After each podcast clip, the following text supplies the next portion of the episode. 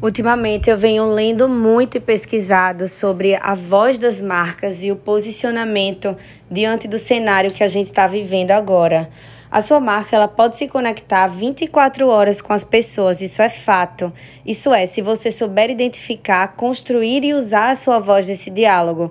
Não existe uma receita de bolo para isso. As pessoas precisam se identificar com algo e sentir que fazem parte de uma comunidade. O tom de voz que você usa para sua marca dá o estímulo perfeito para que isso aconteça, como a escolha das palavras certas, junto a estímulos emocionais específicos e canais de comunicação que fazem sentido. Isso são aspectos importantes para despertar o encantamento. Os consumidores eles são atraídos por um sentimento de confiança e o dever das marcas é dar vida às suas promessas de uma maneira confiável e que ofereça segurança. No estudo Brand Trust and the Coronavirus Pandemic de Richard Edelman, o CEO da Edelman PR, 70% das pessoas entrevistadas disseram que se uma marca não participa da busca de uma solução e não se comunica sobre ela, elas estão inclinadas a não comprarem mais dessa marca. Além disso, nesse mesmo estudo, 35% das pessoas disseram que já experimentaram novas marcas que fizeram parte de uma solução. Além de atender as expectativas dos clientes, aparecer em momentos difíceis é bom para os resultados da sua empresa. Estudos do Cantar estimam que as marcas que se calam para economizar custos terão uma redução de 39% no reconhecimento da marca e atrasarão a sua recuperação após a pandemia do Covid-19. Em tempos de crise, a expectativa do consumidor pelas marcas é ação. A ação vai trazer consequente relacionamento. Agora eu vou falar de uma marca que eu acompanho muito e eu acho incrível a forma como eles se posicionam e se doam. A Sephora, ou Sephora, como você preferir chamar, as pessoas chamam, né, pronunciam o nome da marca de diversas maneiras. Eles dedicaram 15% do espaço em prateleiras de quase 400 marcas a marcas de propriedades de negros. A gente vê isso acontecer agora durante o movimento Black Lives Matter. Eles também lançaram a coleção We Love Pride nesse mês de junho, onde um dólar em cada compra da coleção no mês de junho será doado para instituições LGBTQ+, dos Estados Unidos.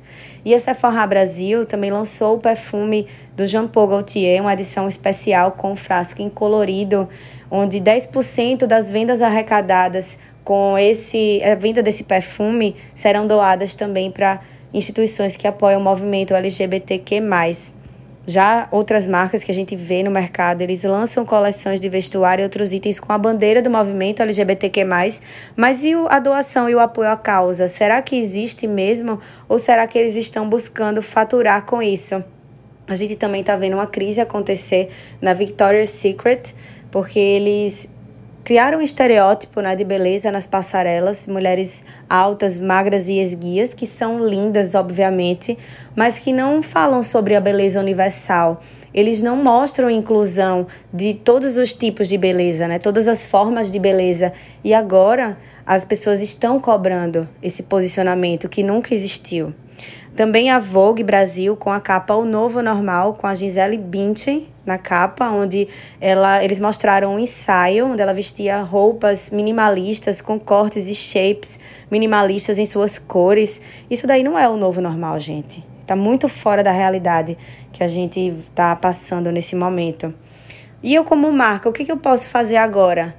Seja visto, não recue. Mantenha em curso a sua publicidade a sua comunicação, as ações que você faz para falar da sua empresa para o mundo. Recuar durante um período de crise arrisca minar as expectativas dos clientes e a lucratividade a longo prazo. É óbvio que se você se calar agora para reduzir custos ou para não ferir o ego de alguém ou para não entrar na esfera pandemia, se você acha que os seus clientes têm medo, você com certeza vai perder muitos pontos por isso. Você precisa mostrar segurança, um posicionamento, levar informação para as pessoas que seja. É essencial entender o que seus clientes estão buscando agora.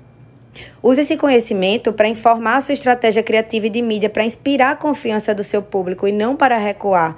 Seja aquele parceiro de confiança que está lá para eles, onde quer que eles estejam.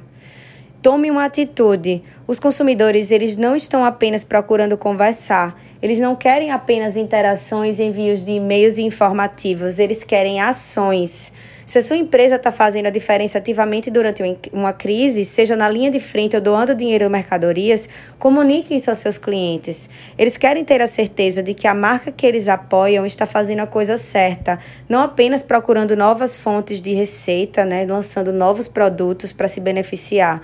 Se a sua empresa ainda precisa agir, se você não fez nada no momento, agora é um ótimo momento para avaliar o que você pode fazer para ajudar se prepare para o que vem a seguir também. Paralelamente, você pode começar a pensar nos próximos passos. Como a crise pode é, impactar a mentalidade e o comportamento dos seus clientes no futuro? Que novas oportunidades de marketing, atendimento ao cliente ou inovação os seus produtos aguardam? Sinalize e ouça o seu público. Dê voz a eles também para eles participarem. O crescimento da sua marca junto com eles fortalecerá ainda mais a sua confiança. As empresas elas tendem a subestimar como o status quo vai mudar após uma crise e quão permanente ou temporário serão as mudanças no comportamento do consumidor. Embora seja impossível prever o futuro com 100% de precisão, o certo é que as marcas tenham a oportunidade de estar lá para os seus clientes em momentos difíceis e de conquistarem um posicionamento durante esse processo. Não se cale. É hora de agir, é hora de mostrar às pessoas que você está ali, que você está devolvendo ao mundo de alguma forma. Isso vai ajudar muito na construção da voz da sua marca e na confiança das pessoas sobre o que você faz.